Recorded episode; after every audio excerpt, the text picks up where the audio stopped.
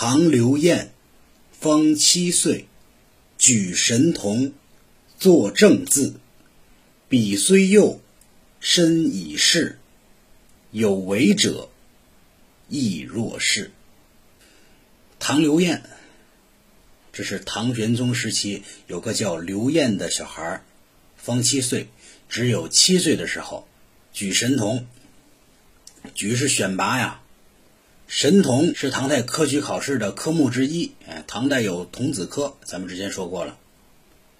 但是他这个神童啊，并不是在神童选拔之中取得了第一名，而是唐玄宗直接封的。做正字，这是做了一个官，一个官名，秘书省正字的官职。唐朝的秘书省啊，就是国家图书馆机构，校正图书中文字错误的。这么一个官儿，这是做正字。笔虽幼，他虽然小小的年纪，身已仕啊，就已经做官了。有为者，希望将来有所作为的人呢，亦若是，应该像他这样勤奋上进呢。这一讲是刘晏，他是唐朝著名的理财家、改革家，也是唐代宗时期的宰相、户部侍郎和京兆尹。户部侍郎就是财政部长，京兆尹就是首都的市长。儿童时期的刘晏啊，读书非常用功，小小的年纪呢就会写一手好诗。而且最主要的啊，这么小小的一个孩子心中呢，他还充满了为国为民的抱负。刘晏七岁那一年，有说七岁，有说八岁的啊，咱就当七周岁、八虚岁。唐玄宗李隆基。在泰山举行祭天典礼，刘晏就想叫他的父亲带着他去拜见皇帝，胆子可真大啊！他的父亲呢，就领着他从家乡曹州到了唐玄宗的泰山行宫，然后刘晏向唐玄宗献上了自己写的《东风书》，里面的内容是赞扬唐玄宗治国功绩的啊，写的特别好。唐玄宗看了之后啊。觉得特别惊奇，觉得一个几岁的孩子不可能写出这么好的文章，他就让他的宰相啊张悦啊去当面测试他，看看是不是真的有真才实学啊。只有几岁的孩子啊，哪见过这种阵仗啊？但是他都对答如流。张悦呢，自然是兴高采烈的去告诉唐玄宗，这可真是个神童。唐玄宗知道了，很高兴啊，就直接给了刘晏一个秘书省正字的官职，校正国家图书馆文字错误的一个职务。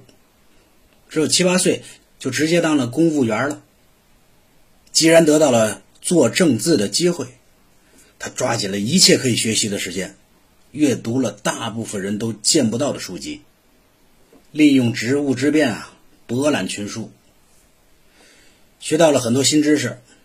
这也以便他后来成为了一位主管全国财政长达二十年的理财专家。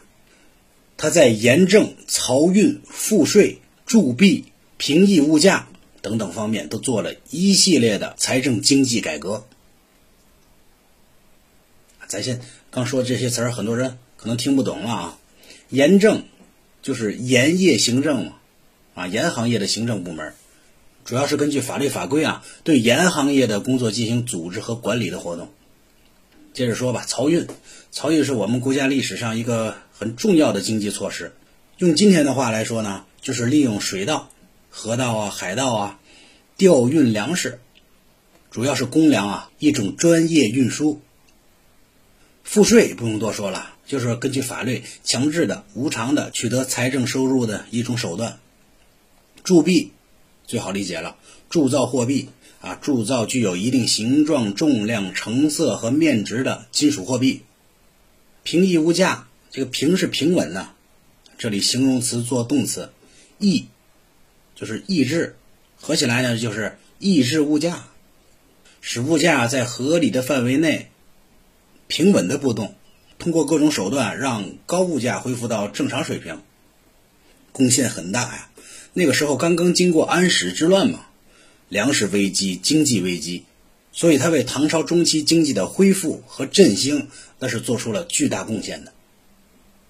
刘晏小小的年纪就得到了皇帝的赏识，后来为国家的繁荣做出了很大的贡献。有志不在年高，无志空活百岁啊！所以有志向又不甘于平庸的人，就应该向刘晏学习，早早的立下志向和目标，不断的勉励自己，去学习各种知识和技能，最终才能成为刘晏那样的人才，为社会和国家多做贡献。机会总是青睐那些有准备的人，那我们现在就开始勤奋上进，才能实现我们的理想吗。这就是今天所讲的。唐刘晏，方七岁，举神童，作正字。彼虽幼，身已逝。有为者亦若是。